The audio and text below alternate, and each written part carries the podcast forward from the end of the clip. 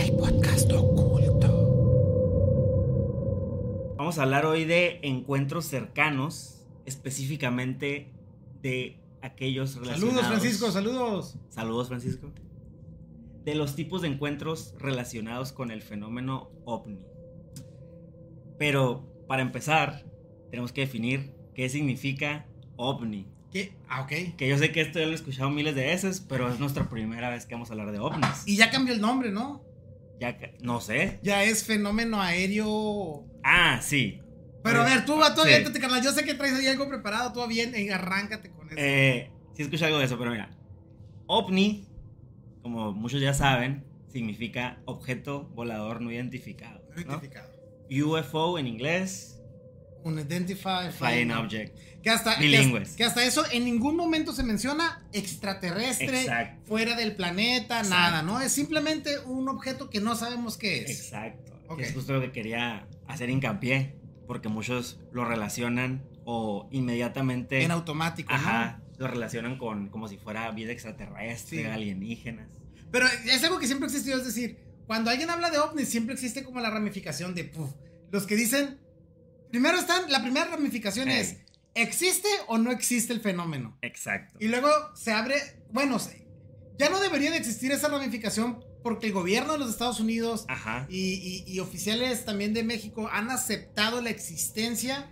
Es que no hay manera que no exista, porque yo puedo ver ahorita una piedra volando y digo, eso no sé qué es, Ajá. ya es un ovni En- por definición. Por definición. Entonces, luego se abre una segunda subcategoría de los que no creen ya quedó. Y luego de los que sí creen en el fenómeno, que actualmente ya no es un tema de creer, es un tema de que sí es, se abre el, ¿son extraterrestres o son... O es otra cosa. o es otra cosa, ¿no? Ajá. O es algo de este planeta. Sí. Y ahí es donde se pone más curiosa la... Interesante. la- ma- sí, o sea, porque es, oye, supuestamente ningún gobierno tiene esas naves y que esto y que el otro. Bueno, Bueno, si es que son naves. Oye, el internet ya existía en el 80 y- no, en la Segunda Guerra Mundial.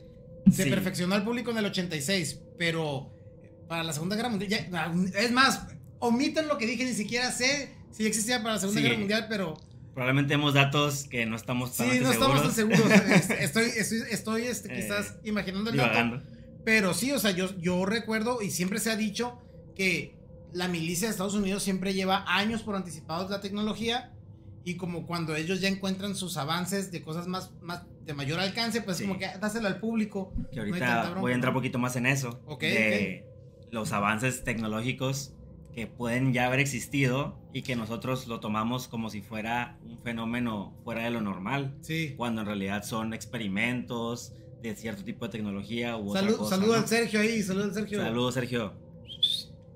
Bueno, entonces, ya que tenemos identificado ovni y que sabemos que no siempre se refiere a extraterrestre. Ah, pero, ¿qué querías comentar acerca de ¡Es que cambió? Víctor! ¿Qué supiste tú, ah, apartándome un poquito del script, qué supiste tú de el nuevo, la nueva terminología para los ovnis? Que Porque me interesa esa información. le llaman eh, objeto aéreo o fenómeno aéreo no identificado o Ok, fenómeno. UPA, Unidentified eh, eh, Aerial Fenómeno, UAP. Era UAP. Unidentified Fly- Flying Aerial. Phenomena. Y ahora es Aerial Phenomenon. Aerial Phenomena. Porque están metiéndole diferentes siglas porque hay objetos aéreos y luego que esos también se meten al mar y que o- ah, pero entonces esos eran los OSNIs. es que el tema es ese, ¿no? Que Ajá. esa terminología nunca venía del gobierno de los Estados Unidos, la terminología era adoptada por De los ufólogos. Ajá, entonces eh, pa- pasaba eso. Ahora, antes también de, de arrancar con el tema de los encuentros cercanos, sí me gustaría Adelante. mostrarte un video. Adelante. Eh, ¿Dónde estás? YouTube. Sí me gustaría mostrarte un video que es así como que, a ver, ¿qué opinas que está pasando aquí? Déjame. No es cierto, parece que lo cerré. Pam, pam, pam. Platícame lo que lo encuentro. Platícame eso de, lo- de los encuentros un poquito en lo que lo encuentro de volada. Bueno, vamos a meternos de lleno a los tipos de encuentros.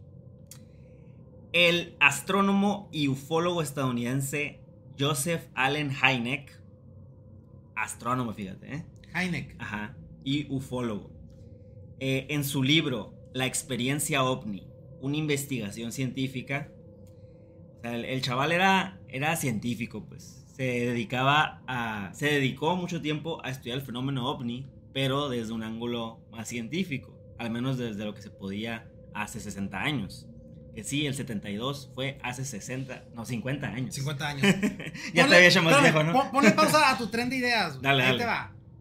Déjame lo Vamos maximizo. por todos lados ahorita. Chequen este video para que vean. Deja también lo hago un poquito para podernos ver aquí ante el público este, que, que nos está viendo. No sé si alcanzas a percibir lo que está ocurriendo ahí. Eh, es una aeronave, güey. ¿La ves? Bueno. El piloto graba un ovni que pasó volando al costado de su avión. Así. Ahí nomás. ¿Quieres saber mi opinión? Beso, beso, beso. Yo te puedo decir, esto ya fue, ya fue dicho que eh, No es digital. no es digital. Ok. Ajá, que no es me- digital. Me, lo creo que no es digital. Eh, o sea, ya es un hecho de que sí es, o sea, sí ocurrió. Eh, tienen el detalle de la grabación, ya dio testimonio el, eh, la persona que, que... Saludos a Ernesto y también, que la persona que, que estaba haciendo ya dio su testimonio, explicaron qué fue. Y pues simplemente se sigue definiendo como un ovni, ¿no? No estamos diciendo que es extraterrestre. Se definió con un Pero, objeto. ah, con un volador no, no identificado, ¿no? Un- así es, o sea, no, no hubo de otra, pues, ¿no? Pues mi opinión, viendo el video de 10 segundos, Sí. es que esa madre era un papel volando. La neta parecía un papel así de esas hojas cuando salen volando las hojas. No, pero aquí lo que se pone interesante Sí, o es sea, que el las- objeto viene hacia ti. Ajá. O sea, cuando ves la toma ya con calma, estuvo, yo voy para allá y ese objeto se deja venir volando Sí. sin perder altura contra mí. Y aparte, por ahí hay otros que han examinado el video y que dice que abre como unos alerones que no se sabe de dónde lo saca. Entonces, Mm, eh, digo, el video en Twitter ha, causado un chorro de, de expectativas ¿De cuándo es el video ese? eh, de la semana La pasada. semana pasada. Sí, entonces ha sido viral, está en todas las redes. Si ustedes lo buscan, No es co- verlo. lo buscan como el ovni de. Ay, El ovni de Twitter. El ovni de Twitter. El, el ovni de. Dejen, les digo cómo lo pueden encontrar. El ovni de. Déjame, voy al historial. Es que fue en, en, en- Mamitas. en Colombia, fue en Colombia. Eh, un colombiano grabó supuesto ovni con su celular, pasó al lobo de Anto- Antioquia o Antioquía. El ovni de Antoquia. Ajá, el ovni de Antioquía y ese es el video que... Pues mira, puede ser muchas cosas, la verdad. Puede ser. Ya muchas veces lo dicen, no, pues es pipí que salió de un avión. que descargaron. O fue, no sé, basura. Basura de Elon Musk. De su. de un. de un SpaceX. O cosas así, pues. Puede, puede, puede ser muchas cosas. Al final de cuenta, al yo decir puede ser muchas cosas, queda catalogado como un Como un ovni. ovni. Está bien. A ver, arráncate pues con tus definiciones, carnal, para no hacer esperar a la Pero tú, gente. piensas, pero tú qué piensas que es? Yo pienso Que si es una nave. Una nave. Sí, porque ¿Le cuando... ves forma de nave? Sí, o sea, ¿Sí? es que, pero va, en- o sea, nosotros estamos acostumbrados a ver, vamos, voy a agarrar, este, de ejemplo, este objeto, ¿no? Ajá. Entonces, nosotros estamos acostumbrados a ver el objeto volar, si esto, vaya, si esta es la nave y estas son las alas, entonces voy a hacer el ejemplo con esto, ¿no? Estamos acostumbrados a ver el objeto volar así como, ¿no? E Imagínense que estamos en dos dimensiones, no vuela para arriba, pues, ¿no? Pero, pero así, y que esas son las alas y así va, ¿no? Pero ese ovni o ese objeto va de lado, volando hacia enfrente, o sea, va diferente, va distinto. Es más, voy a buscarte una fotografía. Igual me faltó examinar más el video. OVNI de Antioquia. Imágenes. Voy a tener suerte. Aquí está, mira. A ver. Checa. ¿Te das cuenta? A ver, la gente, le vamos a capturar la ventana para que vean Sí. lo que estamos viendo. Eh, ahí está. Ve. Ábrela en grande la, la imagen. Entonces, coincidencias visuales. Pero sí, es esto. Básicamente es esto. De lo que estamos hablando. ¿no? Piloto, grabó un pleno vuelo y este es. Entendido. Entonces vamos a darle zoom. Ve. Checa eso. Incluso parece un. Puede parecer un globo. Sí, o sea, puede parecer lo que quieras. El, el hecho es que Puede estaba parecer lo que quieras. volando hacia ti, güey. O sea, no, no está cayendo, no va para abajo. Pero no necesariamente tiene que ir para abajo. Dependiendo del, Sí, material ahora- que esté hecho. Desconozco qué clase de material puede Ajá. viajar a la velocidad que, que viaja y todo esto, que es la parte que lo hace interesante del fenómeno. Porque luego si tú volteas ese objeto y lo haces así como, pues le ves la clase la, la clásica cúpula de arriba que todo mundo dice que ve de un ovni cuando lo Sí. ve plano, pues sabes. Ahora, Ahí entraría yo a la, al argumento de si estás buscando algo, Lo lo, vas a ver. a ver. Ah, Ok, ahí te va la segunda parte que se hace interesante. Existe un, un- un ingeniero eh, que, que trabajó supuestamente para el gobierno de Estados Unidos Sí. en, en una... ah, ojalá la gente que nos está escuchando, si se sabe el caso, nos pueda ayudar porque se me olvida. Que ese señor estaba trabajando en los sistemas, en, en el líquido, que era la gasolina, que era la propulsión para un motor de una nave de este tipo. ¿Ok? Una nave. No se sabe si es extraterrestre, pero una nave no, no, no, pues de origen desconocido. convencional. ¿ok? Ah. Entonces, él, él habla de un elemento en los años 70, 80 respecto a esto. ¿Que lo quito qué? Sí, Ok. la imagen. Entonces, el, esta persona, eh, que no, no tiene que ver con el doctor Greer, pero se me olvida, este, no sé si es Julio ahí, no sé si Julio ahí te acuerdas del nombre. Un ingeniero que trabajó en la, en la creación de un combustible para una nave extraterrestre. No en la creación, sino que ya tenían un compuesto y estaban buscando la manera de reproducirlo. Ah, ingeniería inversa. Ajá, Ah, están haciendo ingeniería inversa. Total que él habla de cómo estas naves no navegan igual que las de nosotros, que porque el sistema de propulsión que tienen hace que, que en lugar de, de, de- de ir así, esas naves se tienen que como parar un poquito y así es como se mueven. Entonces, ese video, ese, e- ese, esa imagen que acabamos de ver me recuerda mucho a las descripciones gráficas que él hacía respecto al sistema de propulsión de la nave. Entonces se me hizo curioso, ¿no? Ajá. Se me hizo curioso. Es más, ahorita te voy a decir, ¿Qué opinan, ¿Qué opinan en Twitch? ingeniero trabajó trabajó con naves extraterrestres. ¿no? Esa búsqueda. Bob Lazar se llama el señor. Ah, Bob Lazar. Bob Lazar me suena. me Y, suena. y es todo un tema. Porque está bien, está bien curado el tema de Bob Lazar.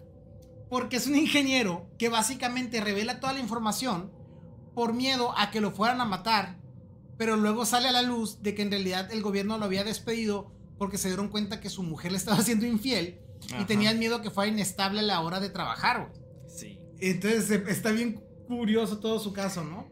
Ahí de, de, de Bob Lazar creo que me acuerdo porque no fue uno que sacó, empezó a sacar varios libros. No, Bob Lazar no, no, no ¿no? ganó dinero por lo que hizo. Por o sea, no. hizo. De hecho, Por él- lo que hizo. Él sacó la información públicamente y dijo, hey, yo lo estoy sacando públicamente para que no me maten. Ok. O sea, no, yo nada más quiero que no me maten, es todo, ¿no? Entonces, a él no le gusta hablar del tema. Las pocas veces que ha hablado del tema. sol- es más, hay un documental en Netflix que, que, que sale él. Mira, te voy, a, te voy a desmentir ahí porque ahí dice escritor. Bueno, dice ocupación, pero no es cierto. O sea, no, no, no tiene. Bueno, yo no le conozco un libro. La neta, yo no le conozco un libro. Eh, sé que. Estamos esa- viendo, estamos viendo la página de esa Wikipedia. parte que dice Bob Lazar, Área Lazar. 51 en The Flying, eh, en Flying Saucers. Ajá. Básicamente es, es este, el documental de Netflix donde hablan de su historia. Ok. Eh, Podríamos luego verlo y comentarlo. Ajá, pero, pero sí. Conocido por haber trabajado desde 1988 como un físico, o sea, no dice que sea escritor, aunque aquí dice que Aquí es dice escritor. escritor. ¿no? Tendríamos Pero, que oye, meternos a estudiar. Oye, su te metes a, bibliografía. a- a- se metes a- te metes a su página de internet y pues ves que escribió su historia, pues story. oye. Es que me acuerdo mucho de un, de un así, un científico ingeniero que. que Pero ¿en qué momento ves? ¿En qué momento ves ahí que dice, cómprame el libro, güey? No hay. No, pues ya ahorita tendría que ser, cómprame mi curso de YouTube. Miren, esa es la Ya página de Bob. Lazar, ahí la que estamos viendo. Este, no, no hay como que dice, ven y cómprame el libro acá. Ah, Ah, pero ahí te pone un poquito de las imágenes de lo que él siempre ha hablado y lo que han descubierto. El documental está muy bueno. Eh, ahí te explica las áreas. eh, ahí está el, el cómo se tenía que mover la nave. Que él decía, es que se tiene que mover de, de un modo específico. Él no habla nunca de haber visto seres pequeños, güey, jamás. O sea, no menciona extraterrestres en ningún momento. Solo dice que la nave tendría que haber sido de, pues para seres pequeños, ¿no? Y ahí te habla de cómo despega y cómo se tiene que mover, ¿no? De cómo entra on, off, cómo, cómo se mueve, cómo se suspende y cómo viaja la configuración delta. De eso. Que eso me recuerda al video que acabamos de ver, pues, el, el cómo está trasladándose la nave, pues, que es lo que te comentaba. ¿Ok? Pero bueno. Tendríamos que hacer una investigación más. Igual extensa. hablamos todo un día de Bob Lazar y todo lo que ocurrió, ¿no? Pero, Exacto. pero el día de hoy vamos a hablar de los encuentros cercanos, cómo se tipifican y... Regresamos. y, y, y, pues del caso de, de, de los Barney Los- Hills. los- ah, sí. Pero ok, Regresamos al tema principal. regresamos al tema principal. Ok, después de un, de un eh, ¿cómo se dice? De una Seguir pequeña- un agujero de gusano. Sí, sí, sí, sí. Tipos de encuentros cercanos relacionados al fenómeno ovni. Joseph Allen Hynek, en su libro La experiencia ovni, una investigación científica, creó los tipos de categorías. Y se los voy a explicar ahorita rapidito, ya para pasar a la historia, ¿no? El primer tipo de encuentro implica un avistamiento de uno o más objetos. Ok, entonces, eso significa que estamos en la playa, Sí. echándote unas chevecitas. Eh, güey, hay una luz, güey, que está brillando acá. Exacto. Y suponiendo que fuera un ovni y no un helicóptero y un avión, Ajá. ese es encuentro cercano del El primer, primer tipo. Ok, Sin, pero hay una cláusula ok. que luego pusieron él y otros, otros compañeros, El, el Heineck. el Heineck, que tiene que ser a menos de 150 metros. Ok. O sea, esto para evitar que se masificaran los avistamientos de primer tipo de ovnis cuando está lejísimos Ya. y no tienes ni idea Ah, de qué estás, viste. estás en Guaymas, ah, está ahí una luz. Sí. Estás en Hermosillo, hay una luz. Y estás, ah, es una luz. Y era el cohete del SpaceX tronando, Exacto, ¿no? exacto. Entonces, 150 metros de referencia. Ajá. Que sería que si yo veo, estoy en el mar. ¿Cómo, cómo? Ahora, ahí sí te la debo. Espérame, ¿Cómo es vas que- a saber cuánto? Sí, pero fíjate, 150 metros no es tanto. Es, es una cancha de fútbol, una cancha y media de fútbol. Sí, Entonces no no es es, mucho. no es mucho. O sea, si tienes que Tienes verle que ahí, qué verlo, verlo. Ajá, ajá, Ajá. ajá. Ok. Y esto para. Para eso, para delimitar los tipos de encuentros. Para Va. que no se masificara tanto. Entonces, primer. eh, Tome nota ahí, jóvenes. Tomen nota, va a haber examen. El, el- el primer encuentro, el- el encuentro cercano del primer tipo es ver un objeto volador no identificado, un ovni, UFO, llámale como quieras, Ujú. a 150 metros de distancia al menos. No, puede ser también ver un objeto, como decías tú ahorita, con movimientos erráticos. O, o no. Que no se puedan. No convencionales no por naves. convencionales por naves nuestras. Por ejemplo, una vez a mí me tocó estando aquí afuera de mi casa, no a 150 metros, pero a Ajá. mayor distancia, ver eh, un objeto brilla- brilloso, brilloso que se desplazaba en, en movimientos triangulares. Sí. Es decir, hacía. ok. Entonces tú te quedas, ay, güey, avión no es. Ajá. Helicóptero, pues puede ser, pero que se mueva así como tan rápido de hacer. Que tenga unas LEDs así. que Ajá, o sea, que esté apenas algo así, ¿no? No es- no es- ese era el efecto visual que yo vi. No significa que eso es lo que estuviera ocurriendo. Sí. Pero el efecto visual que yo vi era justamente eso, como un desplazamiento de, de triangular. Y justo es lo que dicen de que si hubiera tecnología extraterrestre, en este caso, no se movería como lo que nosotros tenemos pensado a cómo se mueven las naves aéreas. Claro. Podrían, puede que trabaje con antigravedad o con otro tipo de mecanismos que se pueda mover para arriba o que, no sé, se doble la dimensión y que pasen por, por adentro. Sí, vete a saber, no. Ve tú a saber. Por eso es no convencional el Ajá. movimiento, sale. Y el otro tipo que cae dentro del primer tipo es ver un platillo. Supongo que en los años 70 estaba tan normalizado o estaba tan dentro de la cultura popular los platillos o discos voladores que esto entró dentro del primer tipo de avistamiento. Era un platillo volador. Ok. Lo cual creo que ahorita cada vez está menos dentro del subconsciente. Pues es que ¿no? hoy en día cae, cae el tema de que son. ¿Es el platillo volador Ajá. o ves esferas luminosas? Esferas luminosas. Esferas luminosas. Y ya hay gente que tiene videos, al rato unas fotos, de que ven el platillo volador sacando tres Sacando. esferas luminosas. Entonces se Eso, como eso que, es muy común, eh, ese tipo de avistamientos. Sí, como, sobre todo fíjate que eh, en Ciudad de México hay muchos reportes, eh, estoy hablando desde, desde, desde hace más de 15 años, este, ya habían reportes de objetos luminosos en la Ciudad de México y en el techo y, Entonces sí, sí, sí. Es. Cada semana le cambian el nombre, dice. Todo el tiempo se ha llamado el podcast oculto. Sí, sí, sí. No es cierto. El capítulo cero se llamó El, po- el- El el podcast oculto, martes- capítulo capítulo. Martes de Misterio, algo así que era. Ahí, saludos a Daniel, ¿qué onda? Eh, ok, entonces esos son los de primer tipo. De primer tipo. Segundo tipo. Vamos con los de segundo tipo. Que estos son avistamientos de ovnis. Sin embargo, que vengan acompañados con algún. con algún destello físico. O sea, que hayan dejado una huella detectable. O. Ah, de esos de, por ejemplo, en, en- Inglaterra se hablaba de que bajaban las naves, Sí. doblaban los crops, hacían los crop circles, se Crop iban, circles. y que llegabas tú acá con un objeto para medir radiación y te salían picos de radiación, por Sí, ejemplo. exactamente, los, los crop circles, como mencionas, o que afecten el eh, los aparatos, como interferencia en la radio, Ok, ok. o interferencia electromagnética, o que causen efectos fisiológicos en humanos, por ejemplo, que hayas visto, que hayas visto el ovni y que además te hayas tenido alguna enfermedad después o algo así. Ok, o hayas fíjate, tenido algún efecto curiosamente, secundario. eh, eh, hay, hay Joe Rogan, Joe Rogan pues es, es, este, comediante, eh, Sí, podcastero, Podcastero. que tiene el podcast más popular de Estados Unidos, pero bueno. Sí. Eh, Joe Rogan, eh, el otro día vi que estaba comentando, no sé, no recuerdo si estaba escuchando su podcast o estaba viendo un TikTok donde sale, pero estaba comentando del caso de Brasil, que no sé si hace referencia a, a la Operación Prato, igual luego vamos a hablar de la Operación Prato, pero o- Operación Prato o Plato, ¿no?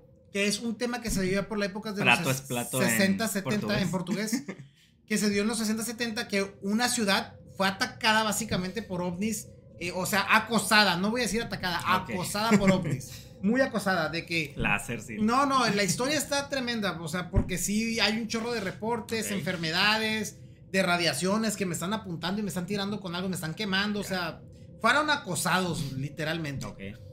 Pero eh, el Joe Rogan comentaba que hay un caso de Brasil, que no sé si sea este, que él dice que eh, eh, encuentran como que sí hay un, un, este, un ser, Un ser, Un ser- biológico. un ser biológico, con una entidad biológica, y que uno de los brasileños lo carga para traspasarlo a otra parte, Y valió verga. pero que tenía como que una sustancia extraña Ajá. eh, que orgánica, que como un hongo, llámale lo que quieras, que le hace daño y la persona se muere, ¿no? O sea, queda con Sí. el registro. Pero eso sería ya, no sé qué tipo de encuentro sería si es Ahorita- así. Sí, hay uno que. Pero segundo tipo, estamos hablando de te veo y además queda una evidencia Una evidencia física, Física en el ambiente. en el ambiente, ¿no? En el piso. O. eh, sí, eso. Ok, va. Entonces, ese es el segundo tipo. Y los encuentros cercanos del tercer tipo. Que se te hará conocido el nombre por la Ajá, película de película, Steven Spielberg. película, sí es. Que de hecho se basó en el libro de Hayek. En los tipos de, de encuentros. Y este tipo de encuentros se, se relacionan con haber visto a un ovni, pero junto a entidades biológicas. Ah, o sea, a ver. Entonces, algo así como. Como. Estoy en la playa. Siempre Ajá. voy a estar en la playa pisteando. Estoy en la playa pisteando. El Sixto aquí está en la playa. Sí, estoy en la playa pisteando. Y, eh, ya viste esa madre, una luz, Simón, qué rollo. Nos acercamos y vemos un platillo volador ahí estacionado. Sí, Y a un lado, tres seres subiéndose al platillo volador caminando. exacto. Eso sería como un encuentro cercano de tercer tipo. Exacto. Ok. O ver una nave estacionada y ver que las sombras de adentro de la nave se ve como que hay algo adentro. Por ejemplo, la película de Hombres de Negro. Ajá. Ya ves que inicia como con unos seres bien altos, Sí. teniendo una reunión con, con, con gobierno, ¿no? Sí, sí. Básicamente eso sería un encuentro del tercer tipo, ¿no? No, O no la no interacción, necesariamente la porque interacción ya avanza. si hay interacción ya cambia. Ok, entonces, yo ver el- al ser, a un ser y ver una nave, encuentro cercano del tercer tipo. Exactamente. Ver una nave. Que eh, después, este mismo encuentro del tipo 3 lo dividieron en subcategorías. Así como tú dijiste ahorita, ver que unos ovnis, digo, que unos seres van subiendo una nave es un, es un subtipo. Verlos de adentro de la nave es otro subtipo. Y así lo dividieron en varios subtipos. Pero ya después de que Hayek sacara este libro, quisieron expandir los tipos. Tanto que ahorita hay nueve tipos. Ok. Los voy a comentar ahorita. Va. Ah, a un dato que quería comentar. Hayek no les llamaba extraterrestres o alienígenas o los llamaba seres animados. Como que no quería ir más allá a decir que eran de otro O planeta. sea, si yo digo que son extraterrestres, me toman Ajá. de loco. Sí. Ponle seres animados. Puede ser. Ok. Puede ser que haya sido eso o que no se atrevía a decir que eran. Ok. Eh, Sí, porque no necesariamente, o sea, a ver. Vamos, vamos a entrar en supuestos rápidos. Que haya una nave y que haya un ser no humano manipulándola no implica que fue- sean fuera de este planeta. Ya ves que se manejan las teorías de que hay otros seres que viven debajo de la tierra o hay seres que viven en el agua. ok. Este, incluso se dice que aquí por Sonora en- O en- pueden ser robots. o pueden ser robots. Mi, mi punto es, no necesariamente tienen que ser fuera, fuera de este planeta como para que existan.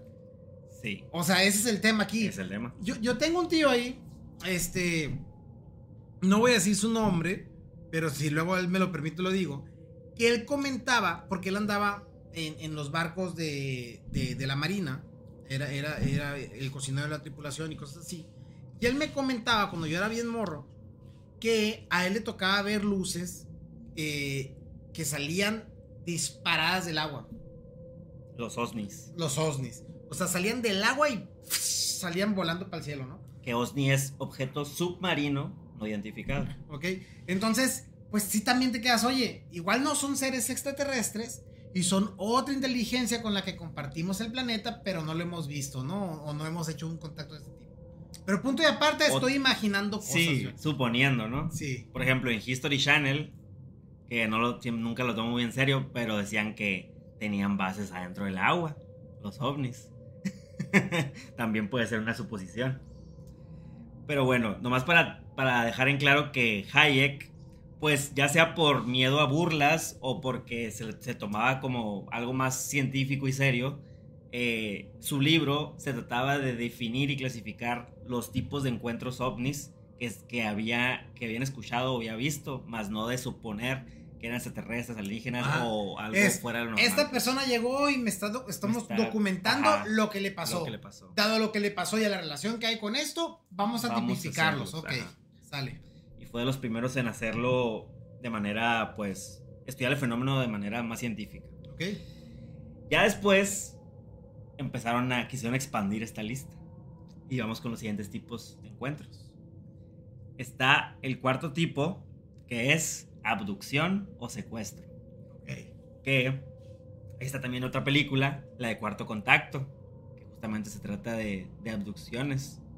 Y creo que de algo de esto va a ser la historia que, que vas a contar más, más adelante. ¿no?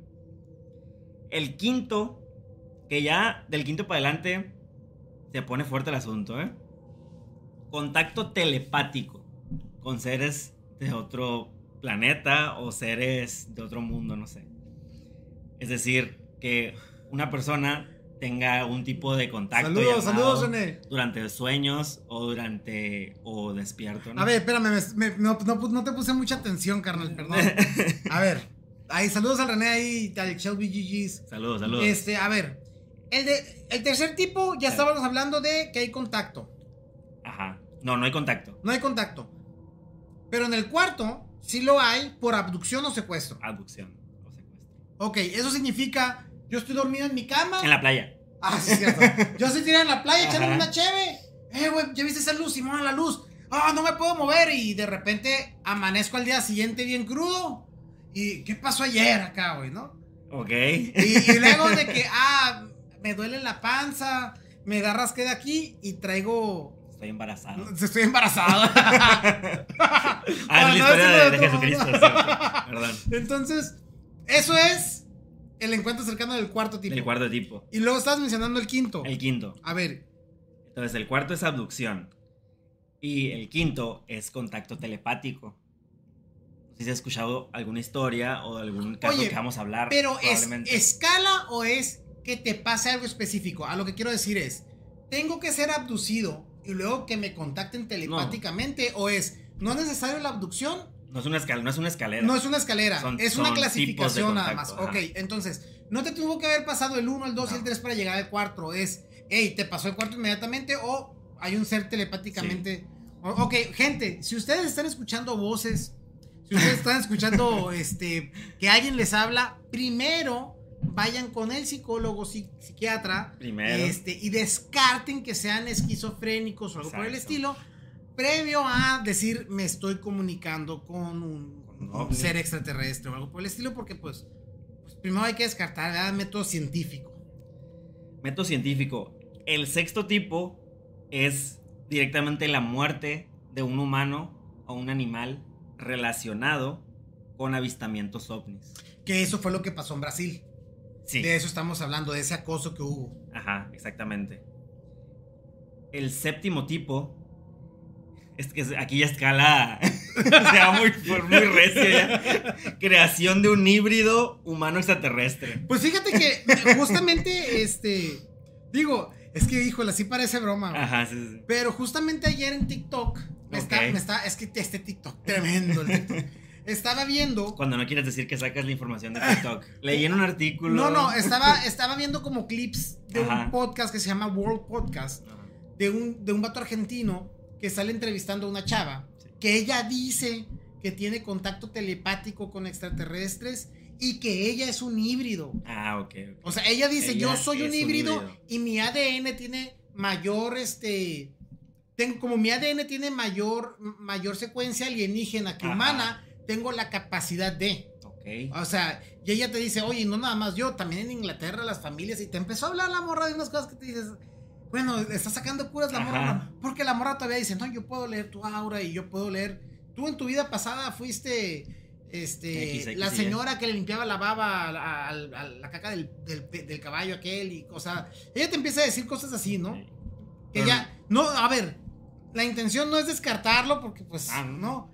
No, pero sí. Pero no es la señora que hablaba el alienígena. Eh, ajá, no, no, es la. Axu- Eh, esa, no, no, no, no, no, no, no, no, no, ¿Cómo, pero. cómo, cómo hace?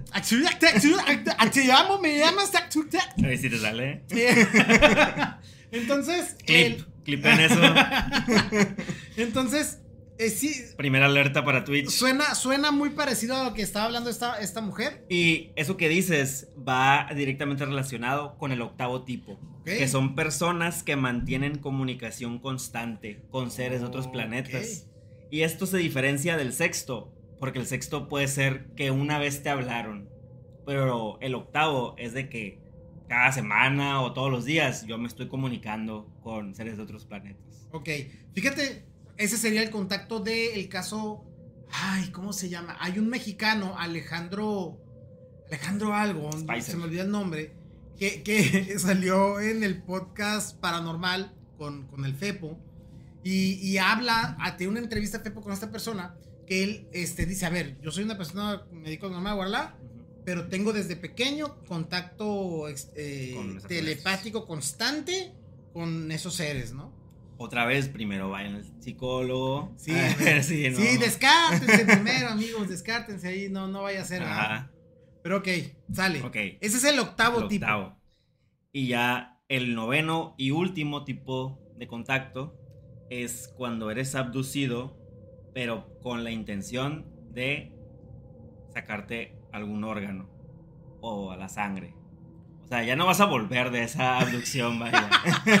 Ok, entonces, no, el cuarto tipo es, te llevan y te Ajá. regresan. Sí. Que regularmente siempre traes un chip implantado. Un ¿no? chip Ok. o sueño. Y el noveno sí. tipo es, te llevan Y ya y valiste ya madre. valiste madre. Sí. Pero entonces, ¿cómo sabe la gente que perdió un órgano? Si los regresan y, ah, no traigo mi vesícula, güey. Mira, esos últimos, del cuarto al noveno, ya estoy iffy en los tipos de, ¿sabes? No, no, no los tomo muy en serio, vaya. Ok, ok, ok, ok, ok.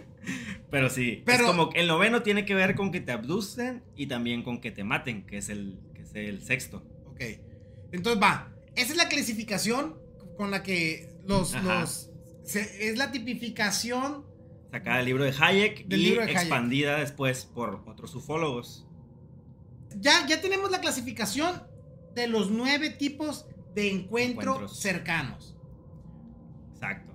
Yo quiero hablar específicamente de un tipo de encuentro que lo sucedió a los Barney Hill, a, a- Barney Hill. Y quiero, quiero hablar un poquito de su historia, me la voy a traer para acá. Eh, de Betty tarea.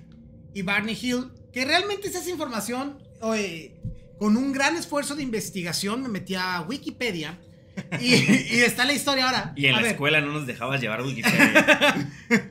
Ojo, ojo. El caso de Betty Barney Hill es uno de los casos más documentados. Hay libros, hay películas que se basan en este caso. Yo, yo simplemente ahorita lo voy a tomar de referencia para explicar lo que yo recuerdo del caso y, lo que, y de lo que ya se sabe, lo que se habla públicamente del caso. O sea, realmente, si, si nos pusiéramos a hablar completamente del caso de Barney Hill, pudiéramos estar leyendo un libro completo, ¿no? Claro. Pero solamente vamos a estar hablando un poquito de la información y hacer los comentarios de lo que pasó, ¿ok? Entonces, Dale. ¿quieren fue?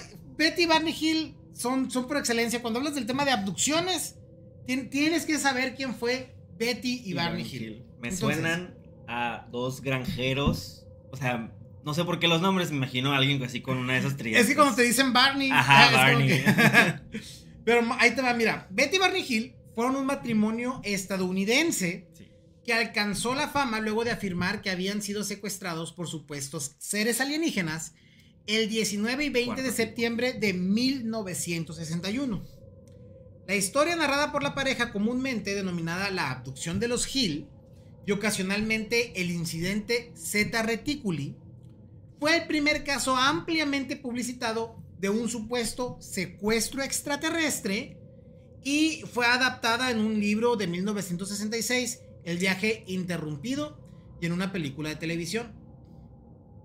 Ahora, el trasfondo personal.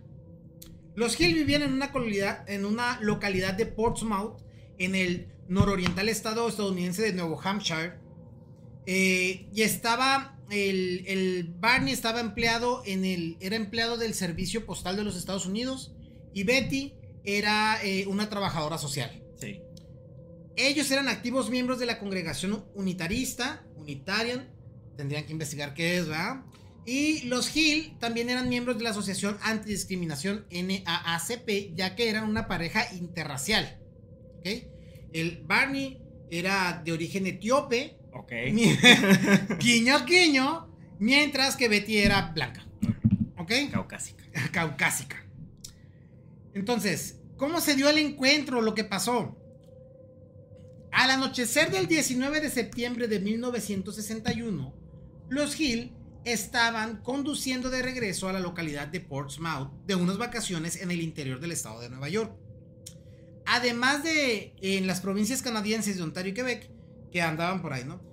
Ya que era tarde en la noche y debido a que la temporada alta turística de verano había finalizado, había pocos automóviles en la carretera mientras viajaban hacia el sur.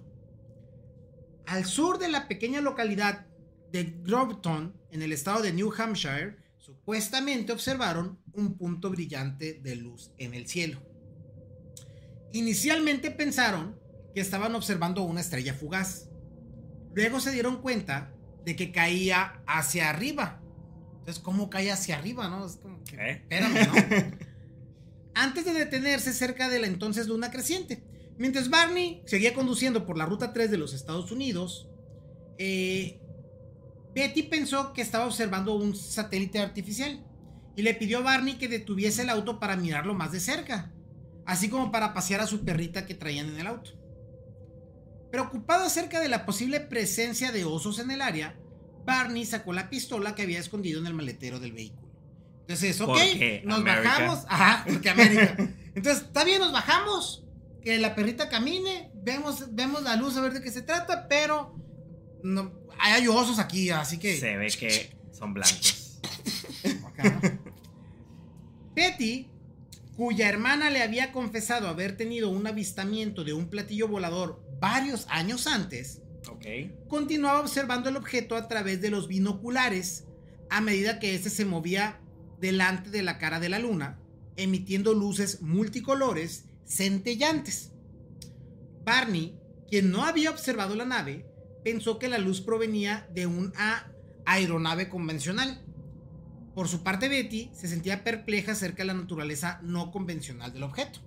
Entonces ahí los tienes a los dos, este, uno mirando al cielo con los binoculares, así de que, oh, wow, y el otro así como que, ¿qué, Pues es un, no, es un, es un un avión. avión, ¿no? Ok. Los Hill informaron posteriormente que habían continuado conduciendo sobre la aislada y casi abandonada carretera, desplazándose a poca velocidad para poder observar el objeto a medida de que éste se les acercaba, ca- acercaba cada vez más. Aunque el objeto era esporádicamente oscurecido por los picos de las montañas cercanas, parecía moverse al unísono con la topografía de la región. Entonces significa que yo voy avanzando, pero el objeto también viene a bajar, o sea, mientras voy avanzando, ¿no? Sí. Entonces, eh, en determinado momento el objeto pareció aterrizar sobre la cima de la montaña Cannon, pero luego rápidamente volvió a moverse. Por momentos parecía el patrón de vuelo de una pelota en un juego de paleta, rápidamente aproximándose al vehículo de los Hill y después retrocediendo. Entonces, vas avanzando y es como que, mira, ahí viene, ahí viene, ah, ya se fue. Ahí viene, ahí viene, ahí viene, ya, ya se fue. Ahí viene, viene, viene, ya se fue. Ok. Está cabrón, ya te cagas viendo eso. Claro, claro. Ahora, O sea, ahí ya pensarías, esto pues no es un satélite. ahí viene lo interesante. Aproximadamente 1.5 kilómetros al sur de la pequeña localidad de Indian Head, la gigantesca nave discoidal rápidamente descendió hacia el vehículo de los Hill, causando que Barney se detuviese directamente en medio de la calzada. Después de abrir la puerta del auto para observar el objeto más de cerca, puso su pistola en el bolsillo y tomó sus binoculares. Pues es que también está cabrón, güey. Yo voy en el carro y se está parando una nave enfrente de mí. ¿Qué le vas a hacer, güey? Güey. ¿Qué le vas a hacer a un avión con tu pistola? No lo sé, pero me hace sentir más seguro, carnal, así como, ¿no? Está bien. La nave descendió a unos 25-30 metros sobre el coche, un Chevrolet Bel Air de 1957, y llenaba todo el campo de visión de parabrisas, a través del cual Betty lo estaba observando también. Barney se apartó del vehículo y se acercó al objeto, el cual oscilaba como un péndulo desde el lado izquierdo del automóvil, hacia el área derecha sobre el campo adyacente. Entonces es como que me imagino la nave, constante eso de que se mueve una dirección y regresa. Ajá, ¿no? ajá, un poquito así. Usando los binoculares, Barney afirmó haber visto entre 8 y 11 figuras humanoides que estaban mirando desde las ventanas de las naves, Tercer tipo. pareciendo mirarla curioso o inquisitivamente. Ahora, la nave que nosotros vimos ahorita no parecía tener ventanas, ¿no? Parecía tener ventanas. Pero esta la están describiendo con ventanas. Por algún motivo ocupaban ventanas. aquí. punto menos. Sí, ¿no? para el video de ahorita. Ok, ahora, de la nada, con precisión militar, todas menos unas de las figuras se movieron hacia lo que parecía ser un panel de instrumentos, Pero como entonces, si fueran a realizar aguanta. una tarea importante. En ese momento ya estaba tan cerca la nave que podían ver las ventanas. 25-30 metros. Y es como, padre, pásame los lentes para ver sus Ver ventanas. sus ¿no? ventanas. Entonces las figuras, Las figuras restantes continuando, continuaron mirando a Barney y le comunicó un mensaje telepático a este último. Quédate donde estás y sigue mirando. Eso fue lo que le dijeron supuestamente telepáticamente. Quinto tipo. ¿Ok? Estamos pasando todos los tipos en esta historia, güey. En este instante, de lo que parecían ser aletas como alas de murciélago, comenzaron a aparecer luces rojas por los lados de la nave y una larga estructura descendió de la parte inferior de la misma. La silenciosa nave se aproximó a una distancia que Barney estimó entre unos 58 pies, que son 15 a 25 metros, sobre su cabeza y unos 15 a 30 metros de distancia de él. De repente y abrumado por el miedo, Barney se quitó rápidamente los binoculares de su vista y corrió de regreso hacia el vehículo gritando ¡Nos van a ¿Y capturar! la, ¿Y la pistola? La trae en la bolsa, la trae en la bolsa. Antes de ingresar al automóvil, observó al objeto nuevamente cambiar de ubicación. ¿Y cómo sabe que les... Bueno, porque les dijeron telepáticamente. No te muevas. Pero Ah, este dato dijo, no, o sea, ¿qué más va a pasar? ¿Qué más? ¿Qué sigue? O sea, entonces, antes de ingresar al automóvil, observó... ¿Describe a los seres ahí en esa parte? O, o sea, nomás eran unos seres. Unos seres No, no- humanoides. No, tiene humanoides, ajá. Antes de ingresar al automóvil, observó al objeto nuevamente cambiar de ubicación hasta posicionarse directamente sobre ellas. Se dieron a la fuga a alta velocidad mientras Barney Los le decía a. Betty que mirase hacia el cielo buscando la posición del objeto. Así como, ahí vienen, ahí vienen, dale, ahí vienen, chécale, chécale, ¿no? Ella bajó la ventanilla y miró hacia arriba, pero solo vio obscuridad sobre ellos. Fue entonces cuando Barney tuvo miedo de que el objeto pudiera encontrarse realizando un vuelo estacionario sobre el auto, bloqueándole a Betty la visión de las estrellas. Es decir, es que no ves nada porque ya está arriba de nosotros. arriba. A la bestia. Casi inmediatamente, una serie de sonidos mecánicos, lo suficientemente ruidosos como para hacer vibrar el vehículo, parecieron venir de la parte trasera del automóvil. Betty tocó el metal de la puerta del acompañante esperando sentir una descarga eléctrica, pero solo sintió la vibración. Me imagino así como... mm, Como, ¿sabes qué me recuerda? Eh, no sé si te ha tocado ir, por ejemplo, en, en la colonia de aquí de las... ¿Cómo se llama la colonia que está... Ah, es...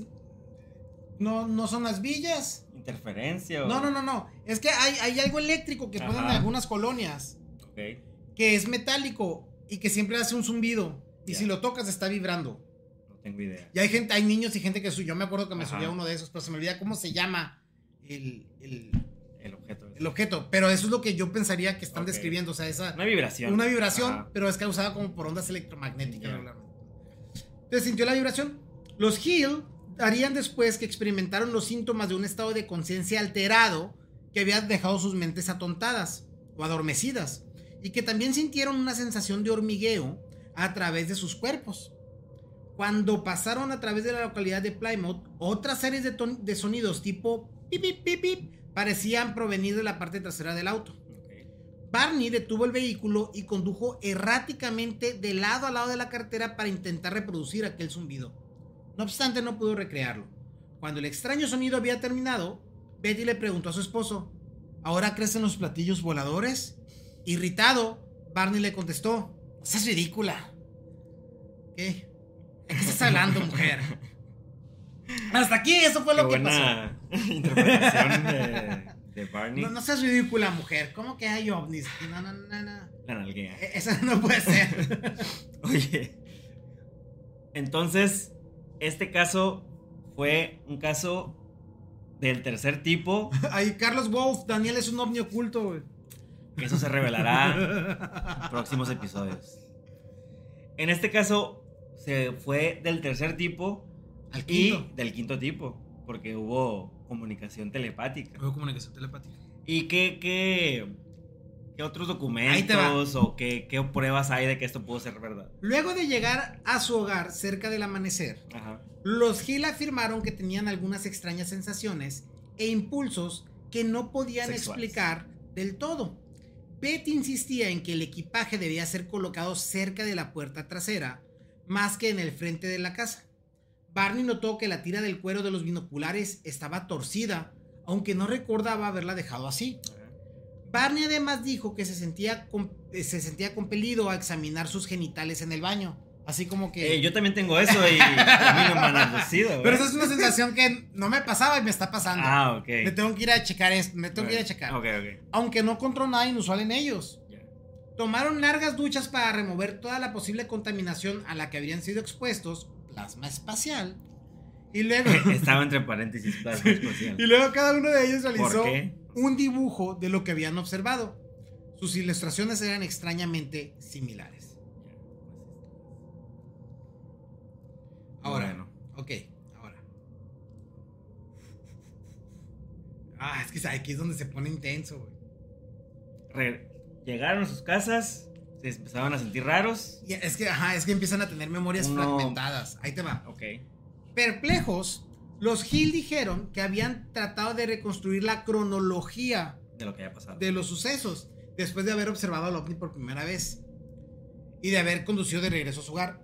Pero inmediatamente después de haber escuchado el anteriormente mencionado zumbido, que Betty más, más tarde describiría como microondas, Sí. Sus respectivas memorias se habían vuelto incompletas o fragmentadas y no podían determinar una cadena de eventos continua.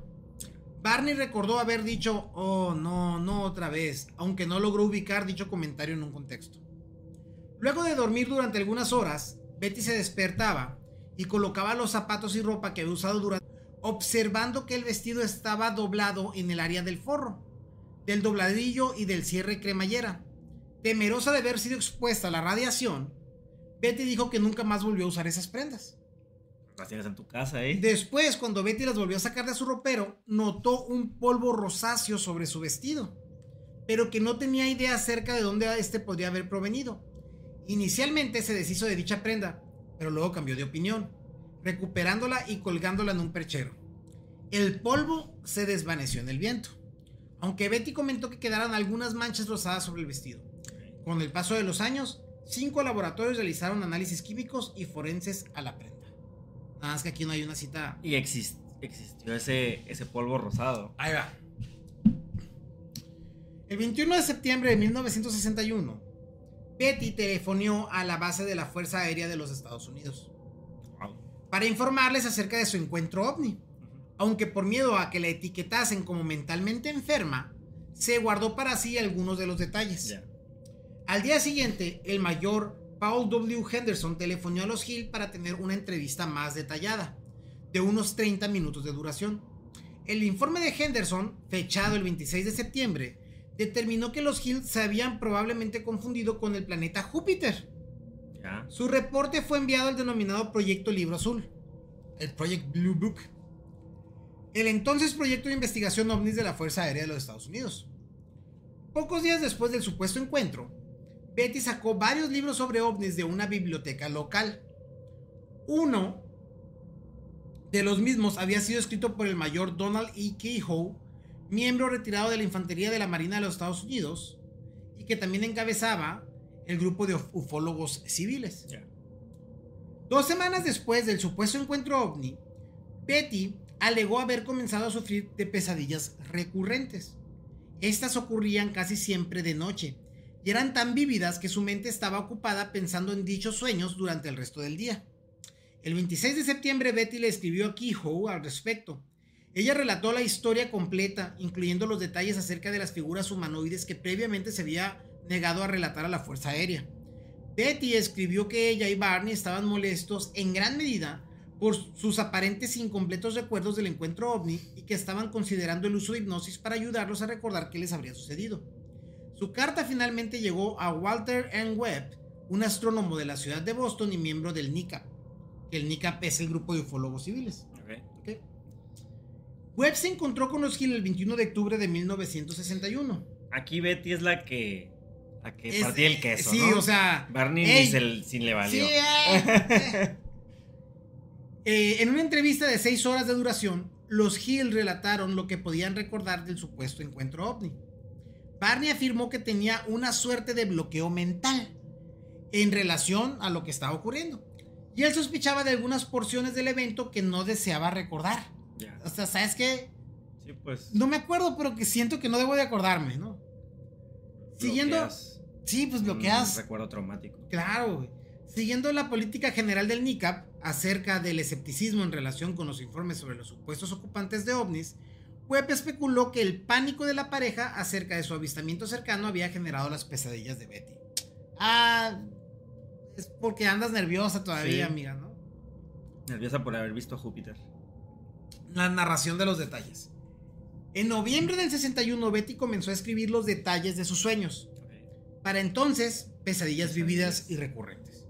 En sus sueños, Betty parecía estar luchando para recobrar su conciencia, cuando se dio cuenta de que estaba siendo forzada por dos pequeños seres u hombrecillos a caminar en el bosque durante la noche. Miró a Barney caminando junto a ella, aunque cuando lo llamaba, él parecía estar en traste o caminando como sonámbulo. Los pequeños seres tenían una estatura cercana a 1.5 metros. Güey, ni tan chiquito, güey. Yo mido 1.60, qué mamón, güey. Estás hablando de, de, chapitos. güey. enanos. Digo, ey, ey, no, no nos vayan a quitar el Palumpas. live, ¿no? Pero, pero sí, estás hablando de, de gente. O sea, promedio, pues. Pro-. Güey, pues, Oaxaca, acá. Está China, Japón. No, No, pero a ver, unos 50 no son seres pequeños como tal, pues, Sí ¿no? son seres pequeños dependiendo de la altura que ellos tenían. Mira, yo O del desconozco promedio estadounidense. cuál es la terminología Ajá. para la gente que tiene enanismo, ¿no? Pero para mí ellos son los los, los hombrecitos, vamos a Ajá. llamarle, pues, ¿no? O sea, güey, ¿cómo unos 50 describes, cabrón? Por Cancela. 9 centímetros yo no soy un hombrecito, pues. No, no, me molesta aquí este. eh, entonces, usaban el mismo uniforme con gorras similares a las entonces usadas en la Fuerza Aérea de los Estados Unidos. No tenían pelo en sus cabezas y poseían grandes frentes bultosas. Güey, me están describiendo, güey, acá. O sea, Ey, el que comentó eso, tal vez Sixto sea un alien encubierto. puedo ser un alien encubierto. Este, como podrán ver, cada vez se me nota Eh. la frente, güey. Exacto. Ok. Oye, bueno, se me haría interesante saber si antes de que ellos describieran o que Betty describiera estos, estos seres en sus sueños, si ya había, ya existía este tipo de descripciones. O sea, de hombre chiquito, o bueno, no sé si describe más de si es gris o con cabeza grande. Sí, es que no te dice. Ajá. O sea, son hombrecitos. Hombrecitos. En uniforme. Parece que Un son del gobierno de unos 50. Ajá. Un palumpa sufre enanismo, o sea, en las películas. Ajá. Entonces, no, no- no es, No, güey. bueno. Es, es otra categoría ahí, pero bueno. Hombres medianos, vamos a dejarlo. Ok. Me- Medianos, medianamente altos. Fíjate qué curioso que yo no sé si aquí. O sea, se- el live. eh, se ve así. Se ve así. Según yo. Fíjate que en Facebook pareciera ser que nos vemos medio borrosones. No sé, confírmenos si es así. En, Yu- en- en YouTube yo veo que nos vemos bien al 100. Ah, cabrón. Y en el podcast del Twitch también, ¿no? A ver, voy a. Más bien nos desenfocamos en eso. Sí, pero qué curioso. Aquí vamos a ver. Vamos a ver si. eh, vamos a arreglarlo esto, a ver. ¿Qué hiciste, Sixto? Más bien. Es Es que, ¿sabes este, qué? Yo creo que nos movemos. el gobierno. Nos movemos y, y de repente, como. Ahí estamos de Sí. vuelta. Estamos de vuelta, gente. Muchas gracias, muchas gracias por, por estar aquí al pendiente. Pero ok, regresamos entonces con el caso, ¿no? De. De los Barney Hills. Nos quieren censurar la NASA. Ahí estamos. Entonces, a ver. Eh, Bueno, entonces es- tenía pesadillas, Betty. y describía que unos seres de un metro cincuenta en uniforme, Medianos. con gorritas, la llevaban caminando por el bosque y ella quería, ella, esposo, ayúdame. Pero voltear a ver a su esposo y él estaba como sonámbulo, ¿no? En sus sueños, Betty, Barney y los pequeños seres caminaban por una rampa hacia una nave con forma de disco de apariencia metálica. Como el video que vimos. Una vez adentro, Barney y Betty fueron separados. Ella protestó al respecto, por lo que un ser al que ella posteriormente comenzó a llamar el líder, le dijo que si Barney y ella eran examinados juntos tomaría mucho más tiempo realizar las pruebas. Entonces Barney y ella fueron llevadas a salas separadas, aunque el líder y los otros seres le hablaban en inglés. Su dominio del idioma parecía ser imperfecto y tenían dificultad en comunicarse. Betty entonces soñó que este nuevo ser, similar a los otros, ingresó a realizar su examen junto al líder. Betty llamó a este otro ser el examinador y dijo que él tenía modales calmos y placenteros. Hasta en los aliens hay jerarquías capitalistas. Está el líder Está el líder y está el pendejo. El examinador le había dicho a Betty que le realizaría un examen rápido y unas pocas pruebas para constatar las diferencias entre los seres humanos y los seres de la supuesta nave. La sentó en una silla y se le enfocó una luz brillante sobre ella. El ser cortó un mechón del pelo de Betty, examinó sus ojos, orejas, boca, dientes, gargantas y manos. Guardó uñas de los dedos de la mano de ella.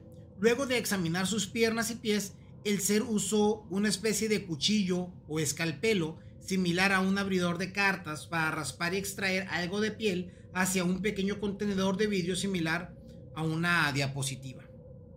El doctor le sacó el vestido a Betty. Le dijo que se recostase sobre una mesa y diciendo que estaba examinando su sistema nervioso, le pasó un aparato que parecía un dispositivo de ele- electroencefalografías sobre la parte frontal y posterior de su cuerpo. El doctor, el doctor entre comillas, limpió sus manos con un líquido y se puso guantes similares a los quirúrgicos. Sacó una aguja hipodérmica de unos 10 a 15 centímetros de longitud para realizar lo que dijo que se trataba de un examen de embarazo.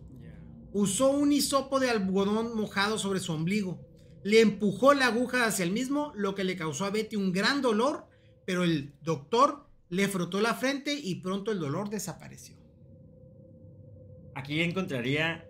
Bueno, mejor primero termine y luego comentamos. Ok, ok. La dentadura, la dentadura de Barney.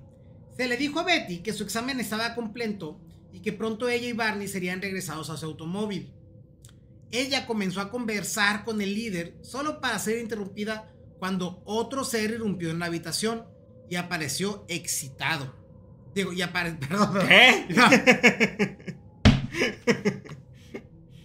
Eh, apareció aparentemente excitado, pero refiriéndose a emocionado. ajá, excited. Excited. Ay, Dios. Eh, Esos son encuentros cercanos son del décimo del tipo, décimo tipo. Sí. Cuando te coge un alien. Habló con el líder en un idioma extraño. Ajá. Apresuradamente abandonaron el cuarto, dejando a Betty sola. Luego de regresar unos minutos, el líder examinó la boca de Betty y parecía estar intentando extraerle los dientes. Cuando esto fue infructuoso, el líder preguntó por qué sus dientes estaban fijos, mientras que los de Barney salieron de su boca. Betty les dijo que Barney usaba una dentadura, porque los humanos con frecuencia pierden sus dientes a medida que envejecen. El líder parecía incapaz de entender el concepto de vejez o de edad avanzada. Entonces ella le intentó explicar lo que era un año terrestre, pero tampoco parecía entenderlo. Como los videos de TikTok estos de que está un alien y que dice, ¿cómo que trabajan 12 horas? Sí. ¿Están pendejos No o qué? o sea, como que no entiende. Sí, no se entiende, güey, pero es que no, güey. Sea, Ni yo entiendo, la neta. No, no, no, no, no. En el sueño, Betty le preguntó al líder si podían tomar un artefacto o dispositivo de la nave como prueba o evidencia de la existencia de tal encuentro. El líder le permitió tomar un libro grande cuyas páginas estaban llenas de símbolos agrupados en columnas. Entonces ella preguntó al líder de dónde provenían él y su nave. Betty escribió que, en respuesta, el líder en la pared desplegó un mapa extraño para mí. Era un mapa de los cielos, marcado con numerosas estrellas y planetas. Wow. Había diferentes tipos de líneas entre algunas de las estrellas que denotaban, según le comentó, rutas de comercio y de exploración. El líder le preguntó a Betty si ella sabía dónde estaba localizada la Tierra en el mapa estelar. Betty respondió que no, ya que no estaba familiarizada con dicho mapa. El líder entonces dijo que debido a la ignorancia de ella era imposible explicarle de dónde provenía. Ah, ¿sabes dónde está la Tierra en el sistema solar? No, ah, pues no te puedo Está a un lado del Oxxo, güey. No chingues. Betty entonces sugirió que la humanidad desearía encontrarse con otros habitantes del universo y trató de persuadir al líder a anunciar abiertamente su presencia en la Tierra. En medio del pedido de Betty, los seres llevaron a Barney a la misma habitación. Parecía encontrarse en un estado de aturdimiento. Los entes comenzaron a escoltar a los Hill fuera de la nave, aunque estalló una discusión entre ellos en el extraño idioma que habían hablado antes. El líder entonces tomó el libro grande que tenía Betty. Ella protestó diciendo que el libro era su única prueba del encuentro. El líder dijo que él personalmente no se preocupaba si ella quedaba, se quedaba con el libro, pero que los otros miembros de la nave no querían ni que ella recordase el encuentro. Betty insistió en que no importaba qué le hiciesen a su memoria, ella algún día recordaría los sucesos. Ambos fueron trasladados hasta su automóvil, donde el líder les sugirió que esperaran para observar la partida de la nave. Así lo hicieron y luego reanudaron su viaje. Betty declaró que el suceso había sido milagroso y excitante, pero Barney no dijo nada al respecto. Todo este relato es lo que pudo recuperar Betty de sus sueños. De sus sueños. Con hipnosis. Ahorita te, ahí, ahí te va, Ok. ahí vamos. Ok.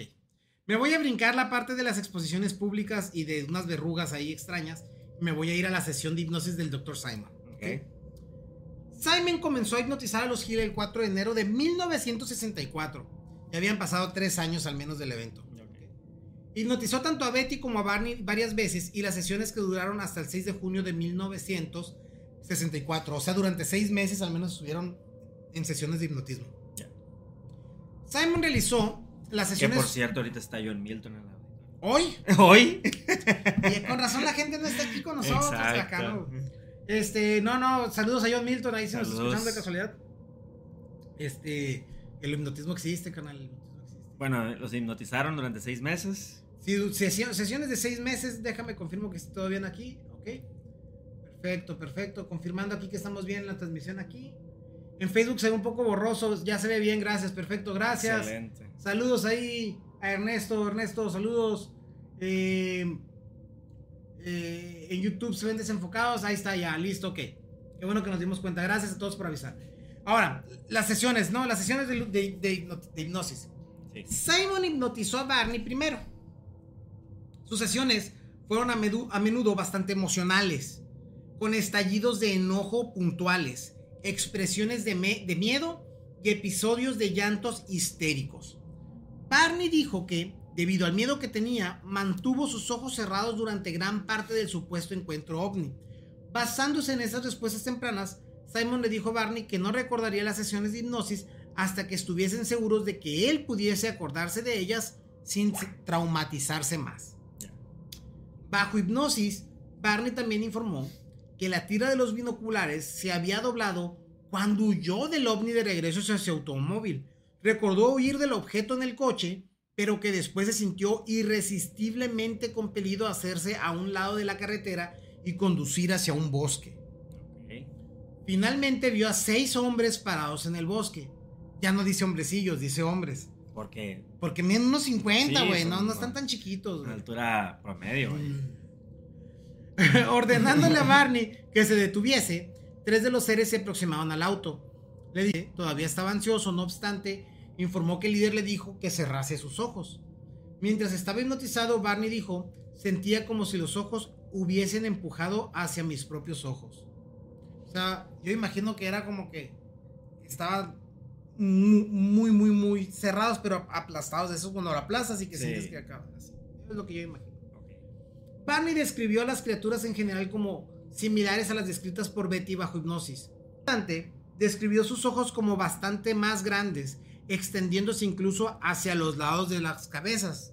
Entonces ya te imaginas, esa es el típico, la El típica imagen del gris, ¿no? del gris. Las criaturas con frecuencia lo miraban fijamente a los ojos, dijo Barney con un efecto aterrorizador e hipnotizante. Bajo hipnosis, Barney dijo cosas del tipo, solo los ojos me están hablando, todo lo que veo son estos ojos. Ni siquiera tengo miedo de que no estén conectados a un cuerpo, solo están ahí, solo están cerca de mí, presenciando contra mis ojos. Barney relató que Betty y él fueron llevados hacia la nave en forma de disco, donde ambos fueron separados. Llevado a un cuarto por tres de los seres de baja estatura, Barney fue desvestido por ellos y entonces él les dijo que se recostase sobre una mesa rectangular. A diferencia de Betty, la narrativa de Barney del examen era fragmentada y mantuvo sus ojos cerrados durante la mayor parte del mismo. Se le colocó un dispositivo similar a una taza sobre sus genitales. Aunque no experimentó un orgasmo, Barney pensó que le habían extraído una muestra de esperma. Los seres rasparon su piel e inspeccionaron sus orejas y boca. Le insertaron un tubo o cilindro en el ano.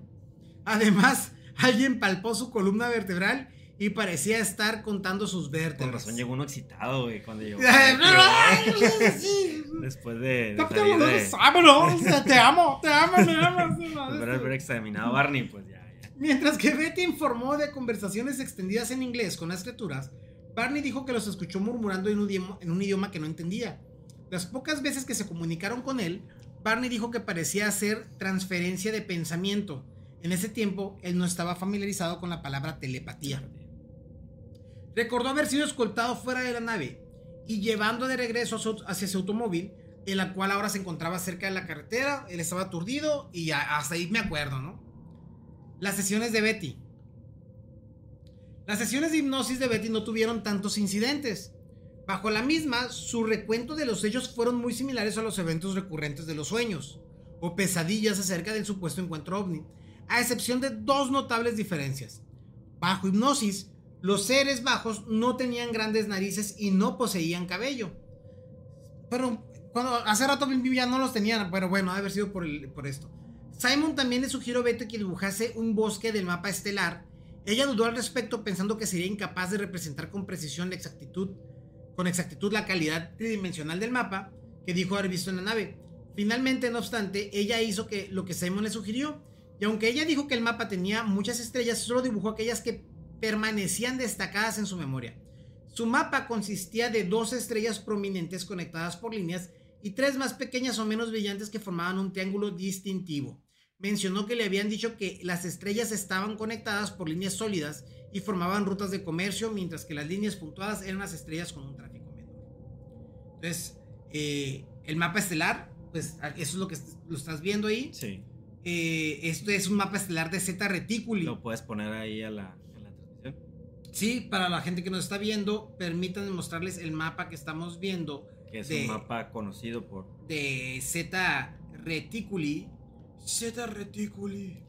Ok. Ahí les va, ahí les va, ahí les va. Ya nos exhibiste. ahí les va, miren. Eh, permítanme aquí abro y esto lo hago más grande aquí. Este, ahí deberían de poderlo ver. Ah, yo voy un poquito atrasado aquí, pero ah, en YouTube ya se ve ok. Sí. Entonces, eso, ese es el mapa Eso que dibujó es Eh, una representación de lo que dibujó Betty en su momento. Sí. Entonces, Z Reticuli 2, Z Reticuli 1. Son estrellas que tenemos ya identificadas. En- Sí. Sí. Por esos dos nombres. Por eso los nombres. Entonces, pues esa es la ruta de donde supuestamente viajaban los seres. Los seres. A ver, entonces, ya voy a minimizar esto, déjenlo quito. Para, ya les mostré el mapa. Toma el screenshot. Ahí está. Captura de la ventana, listo. Entonces. eh, las conclusiones del doctor Simon. Luego de extensas sesiones hipnóticas, el doctor Simon concluyó que el recuerdo de Barney acerca del supuesto encuentro ovni era una fantasía inspirada por los recurrentes sueños de Betty. Aunque Simon admitió que esta hipótesis no explicaba cada aspecto de la experiencia, él pensó que era la explicación más Plausible. y consistente. Barney rechazó esta idea, notando que mientras que sus memorias en algún respecto se entretejían, también habían porciones de cada una de sus narrativas que eran únicas. De hecho, Barney estaba ahora listo o dispuesto a aceptar que habían sido secuestrados por los ocupantes de un ovni, aunque nunca abrazó dicha idea tan completamente como Betty lo habría hecho. Aunque los Hill y Simon no estaban de acuerdo acerca de la naturaleza del caso, todos coincidieron de que las sesiones hipnóticas fueron efectivas. De hecho, los Hill ya no fueron más atormentados por pesadillas o ansiedad acerca del supuesto encuentro ovni. Después Simon escribió un artículo sobre los Hill para la publicación especializada en psiquiatría Psychiatric Opinion, explicando en sus conclusiones que el caso era una aberración psicológica singular. Algo nunca antes visto, vaya. Así es. Pero bajo la visión de Simon, un efecto, algo psicológico, vaya. Así es. Algún tipo de, ¿cómo lo podría llamar? Esquizofrenia o alguna alucinación de cierto tipo, ¿no? Pues mira, Según Simon. eh, este es, este es el caso más este, Mediático. que ocurrió en los Estados Unidos ahí en los 60. En los 60. en los 60. Entonces, ah, ya se hablaba de estos temas, solo que este fue el que tuvo más peso. Sí.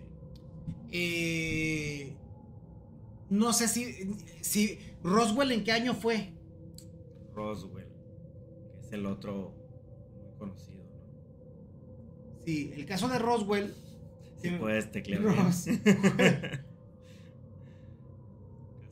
Fue en el 47. No fue antes. Entonces, Que con, que con Roswell empezó una fiebre tipo de. eso es lo que voy, así es. O sea, el tema de ovnis ya, ya se hablaba después de Roswell, que fue en el 41. Estamos hablando de 20 años después de Roswell, Sí. se habla de esto. Eh, pero sí es un caso documentado. Sí. Tan así que la llamada de "Hey, este. Aquí yo tuve un encuentro Así con es. ovni, ¿no? e- Ese es el tema que, bueno, te da esa, esa especie de Que credibilidad. han de pasar eso. Que fíjate, curiosamente, igual luego lo vamos a hablar. Vamos a hablar del. Todo. El que, del, del, del- hay un vato del- de los Estados Unidos que decía que tenía contacto con extraterrestres y que podía manipular el clima. Ah, Y para, no, para evidenciar lo que es lo que se pone bueno, él escribía una carta y la ponía, se la reenviaba a sí mismo a través del servicio postal, Ajá. diciendo las fechas en las que iba a ocurrir el fenómeno, para que constara la evidencia sellada por la Oficina de Gobierno de los Estados Unidos de que él había declarado cuándo iba a llover y dónde iba a llover y qué iba a pasar. Entonces, el vato, haz de ¿puedo cuenta- hacer eso con mi aplicación de Google? No, no, porque el, el- el servicio postal de los Estados Unidos se supone que es. Roma, que- después no, no no, yo Google hace sé, yo sé, yo tiempo, sé. güey. Pero para lo que nos escuchan es. eh, se supone que este dato lo hizo de ese modo porque es la única evidencia legal que él pudo encontrar De para que lo créeme predecido que lo predije desde antes y lo sellaron. ¿No? Entonces, eh, es todo un caso, está muy bueno, está, está, está buenísimo. Y está bien chistoso, porque a pesar de que tiene toda esta evidencia y que tiene todos esos casos que se pueden comprobar, Sí. nadie lo peló. Vamos a hablar de eso el próximo. el próximo Sí, nadie lo peló, nadie lo peló. Pero él, él dijo que era un tema como que tenía estabilidad y que se le habían dado este, los extraterrestres o seres, estos tipos de seres. También tiene que ver como que un poco de suerte, ¿no? Para que tu caso sea mediático. Porque imagino que hay miles de casos, miles de gente. O tú crees que este caso en particular de Barney y Betty tuvo algo excepcional para haber sido así de famoso. O porque fue el primero, tal vez. Yo creo que el hecho de que fueran una pareja interracial, Racial. y que en esa época, a ver qué está pasando, Estados Ajá. Unidos. eh, Digamos que sería interesante es conocer el contexto histórico. Sí, yo, yo creo que eso también le da como cierto peso de a ver, o sea, qué está pasando, ¿no? Eh, pero al final desconozco, ¿Los conocemos? pero ese es el caso de un encuentro cercano del primer, primer, segundo, tercero, cuarto, quinto, sexto. Sería. Es que ya, ya pensando que la abducción solo fue reconocida durante el sueño y no durante el relato primero. Porque ellos no, no dijeron que, que fueron abdu- abducidos Sí, o sea. cuando llamaron. No, esto, esto fue ya después, fue posterior de, Ajá. oye, Estoy teniendo sueños. Así es. Que en la película Cuarto Contacto, que no sé si está basado en este caso, pasa eso. Están teniendo sueños o pesadillas y, y luego tienen que ir a que los hipnoticen. No sé si te la viste. Sí, creo que sí. Yo, esa película me dio mucho miedo.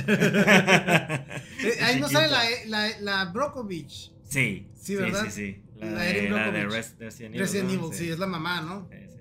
Sí, está muy buena esa película. Y la otra que quería comentar era, qué extraño que en su relato o en su sueño de lo que le pasaba con un encuentro con alguien, con una entidad extraterrestre, todos los detalles que dio fueron humanos. O sea, ¿a qué me refiero? Me sentaron, me desnudaron, sacó un hisopo, me limpió la nariz, sacó un cuchillo con forma de bisturí, como que todo, el doctor, el jefe, o sea, todo, no sé si por ella misma darle sentido a lo que vio, lo convirtió en cosas eh, cotidianas humanas, pues, o si fue ya su subconsciente diciéndole, mira, te pasó esto, este evento traumático y vamos a construir una historia eh, encima de eso, vaya. Simón, Simón, Simón. ¿Tú qué Ahí, piensas? este, hago un comentario de, de César ahí. César está riendo y habla que él también tenía ese poder porque. Eh, controlar el clima. Es que traigo unas curas, es que yo traigo unas curas de que le digo a mi carnal, eh, güey, yo puedo controlar el clima, verás, guacha. Ok. Y güey, en la época de lluvia del año pasado es, eh, vamos a jugar tenis, pero va a llover. No, no, no, ya me encargué de eso, acá. Y ya acá yo me, me concentraba así de que, que no llueva, que no llueva. Y no llovía, güey. Pero te voy a decir lo curioso. Pasaba de que venían las nubes y veía el mapa y yo decía, que se muevan para acá, que se desvíen para acá. El Sí, avatar. y se movía, güey, ¿no? Pero, pues agarré la cura yo de, ah, puedo mover el, el clima, Ajá. yo, traía unas curas internas bien curadas. Pero bueno, no, este, el Keep Man también podía hacerlo, güey. Sí, en. Mean Girls, pues una morra podía eh, controlar el clima con las Sí. Eh, importante, notar eso. Creo que yo puedo hacer esa competencia también. Ah, no, no me quedo tan atrás. güey. Próximamente competencia. Pero a ver, re- regresamos a tu última pregunta o a tu comentario, güey. Yo creo que, ¿qué cosa, perdón? me, aventé, me aventé una tesis de universidad. Sí, sí, sí, pero ¿cuál era la pregunta? La pregunta. Ah, que sí, ¿qué piensas tú? De que, ¿crees que la, la descripción del sueño, crees que al haberlo vivido realmente, ella relacionó lo que vio y lo quiso explicar de manera humana? ¿O si simplemente por la experiencia traumática, su subconsciente le quiso crear una historia? Así es. Yo, yo, yo creo, Para empezar, ¿crees que fueron abducidos o no? sí, Sí. sí, pero la pregunta es, ¿fue, ¿fue por seres extraterrestres? Ajá. Porque es muy humano todo No lo que lo cuentan. sé. Y ahí te va, y ahí, así es. Eso es lo que me levanta muchas sospechas. Sí. O sea, De un doctor. así es. Ahora, ahí te, ahí te va esta parte que yo creo, mi, mi, mi, mi mera creencia. Lamento. Sí, eh, en esta época, eh, los experimentos del gobierno de los Estados Unidos y de la CIA con temas del LSD y, y todos esos rollos, pues están bien fuertes. Entonces, yo no descartaría la posibilidad de que fueron abducidos por el mismo gobierno de los Estados. Unidos, que le inyectaron ahí unas, unas, este, un- que le inyectaron LSD con algo, o hicieron que se tomaran algo ahí, y que parte del proceso de la alucinación y todo sea una transformación a lo que Betty ya traía de lo de su hermana, Ah, sí. porque ella como que ya era fan de los ovnis, ¿sabes? Entonces, como que existiera esta especie de predisposición. Me gusta. Eso es así, descartando el tema extraterrestre, ¿no? Sí, sí, sí. Y, y bueno, o sea, me, me parece, me parecería que tiene una explicación más Es que mira, racional en ese sentido. si pues. te fue, si- suponiéndonos que te abduce un ovni, ¿por qué tendrían, por qué sus operaciones tendría- serían con un cuchillo también? Sí, ¿no? Yo pensaría que o sea, tendrían una tecnología más grande, ¿no? Más, Sí. más sofisticada. Digo, mira, desconozco porque no soy ovni, ¿no? Ni Sí, extraterrestre, Y ovni ni es nada. objeto, así que no. Hay, hay unas teorías ahí medio locas que dicen, dicen que es los seres de estos planetas, acá, que las esferas luminosas en realidad son ellos mismos y que tienen la capacidad como de, De transformarse. de vibrar de este modo que parecen unas esferas luminosas y se transportan, ¿no? No, no, lo, no lo sabes, no lo sé. No lo sabemos. El hecho es de que este fue el caso de, de- así es, de Betty Betty y Barney Hill respecto a los encuentros cercanos que hay con respecto a los ovnis. Este es uno de muchísimos que podemos contar en alguna otra ocasión. Y ya pues para no seguir divagando y, diciendo... Sí, no. Este, ahora sí que, que no me queda a mí más que, más que agradecer a, a- a los que nos estuvieron escuchando. Muchas gracias. Mu- muchas gracias por estar aquí con nosotros. Este, este. Un beso en el coro. Un- beso en, en el donde se coloca el cilindro, El cilindro eh, metálico, ¿no? Y, y frío, dijo el vato que era, güey. Exacto. Pero ¿cómo le sacó, cómo le sacó semen sin un orgasmo? Pues es que O sea- me imagino como la bomba esta del, del actor de Televisa, güey, que, que la bomba sexual, güey, o sea, no sé, güey. Eh, ya ves que dijeron que le pusieron como una tacita. No, no, como que hay una... Pero es que dicen, me pusieron como una tacita. Y, y me recuerdo mucho el tema este de que al vacío No lo te, te inflaman la piel. Ah. Entonces no sé si algo así como que... Acá no sé. Por ejemplo, yo vi en un anime que con un tentáculo. Todo bien. Señores, ahí están Eh. las redes sociales para que nos sigan. eh, ahí pues el canal de Sixto Mejía. Fue, hay que pues, agregar tu- tus canales también ahí. Sí, después te paso las gráficas. Pero ahí para que te siga la gente, si te quieres seguir en Instagram, ¿qué onda? No, ahorita lo que quiero pedir es que comparten en Facebook, en YouTube, en Instagram. No sé, si- no sé siquiera sé si tenemos todas esas redes sociales. Pues mira, tenemos el podcast oculto en YouTube, tenemos el podcast oculto en Facebook. Pues suscríbanse al podcast oculto en YouTube. Creo que también saque TikTok, no recuerdo, carnal, la neta. Pero ahí el canal de Sixto Mejía también está ahí, échanos la mano. Pásense por todos los podcasts, ahí, ahí, para, para, va a ver. Menos ahí- el primero porque es secreto. Sí, sí, sí, sí, es secreto. Es oculto. Sale, sale mucha carne. Gente, muchas gracias. Buenas noches. Ahí nos vemos. En los vidrios.